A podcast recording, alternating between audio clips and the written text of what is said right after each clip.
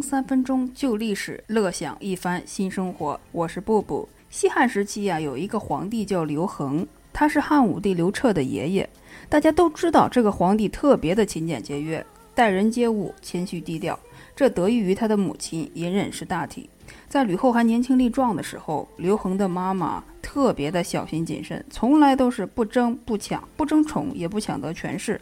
所以啊，在刘邦刚刚死掉的时候，吕后她也就没有什么理由，没有特别大的怨气去和刘恒母子过意不去。吕后把他们给封得远远的，八岁的刘恒就带着他的母亲还有他的舅舅一起远赴到代国去做远离都城的大王。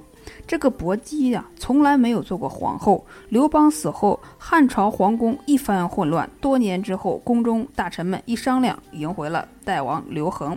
薄姬呢，就直接变成了薄太后。这是一个什么样的女子？这个女子能教导出德行品质都特别靠谱的刘恒？尤其这是怎样的一对母子，在险恶的时代依然能够保全自己，还能够受到朝臣的拥戴呢？除了当时吕后一直在搅和刘家的子孙，给他们带来的机会，另外呀，也跟薄姬的人生遭遇有关。还在秦朝末期的时候，薄姬的父亲跟魏王的一个宗室女子通奸，怀了孕，生下了薄姬。他爹死之后呢，他妈妈就把薄姬给弄到宫里，嫁给了后来的魏王魏豹。有人给薄姬看过相，说你必然会生天子。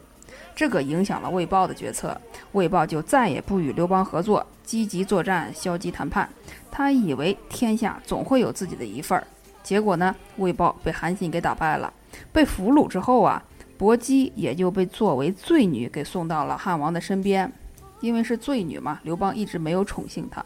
所幸的是，薄姬有两个闺蜜，这三个小姑娘当年约定“苟富贵，勿相忘”。其中两个小伙伴，其中两个小伙伴都嫁给了刘邦，做了小老婆，享受了荣华富贵。这两个小老婆呢，诚实守信，就告诉了刘邦这件事情。刘邦分外怜惜薄姬，当晚就招幸了薄姬，这么一下子就怀了刘恒。刘恒就是吕后之乱平息之后被迎回来做皇帝的那个刘恒，也就是历史上赫赫有名的勤俭节约的仁义宽厚的汉文帝。人的一生啊，十之八九是不如意的。有人相面给薄姬说：“你必定会生天子。”也就是这件事情，先后给他带来了不少的祸患，一生颠沛流离。不过幸运的是，只要活着，总还是会有希望的。没有机会做皇后，却直接变成了皇太后。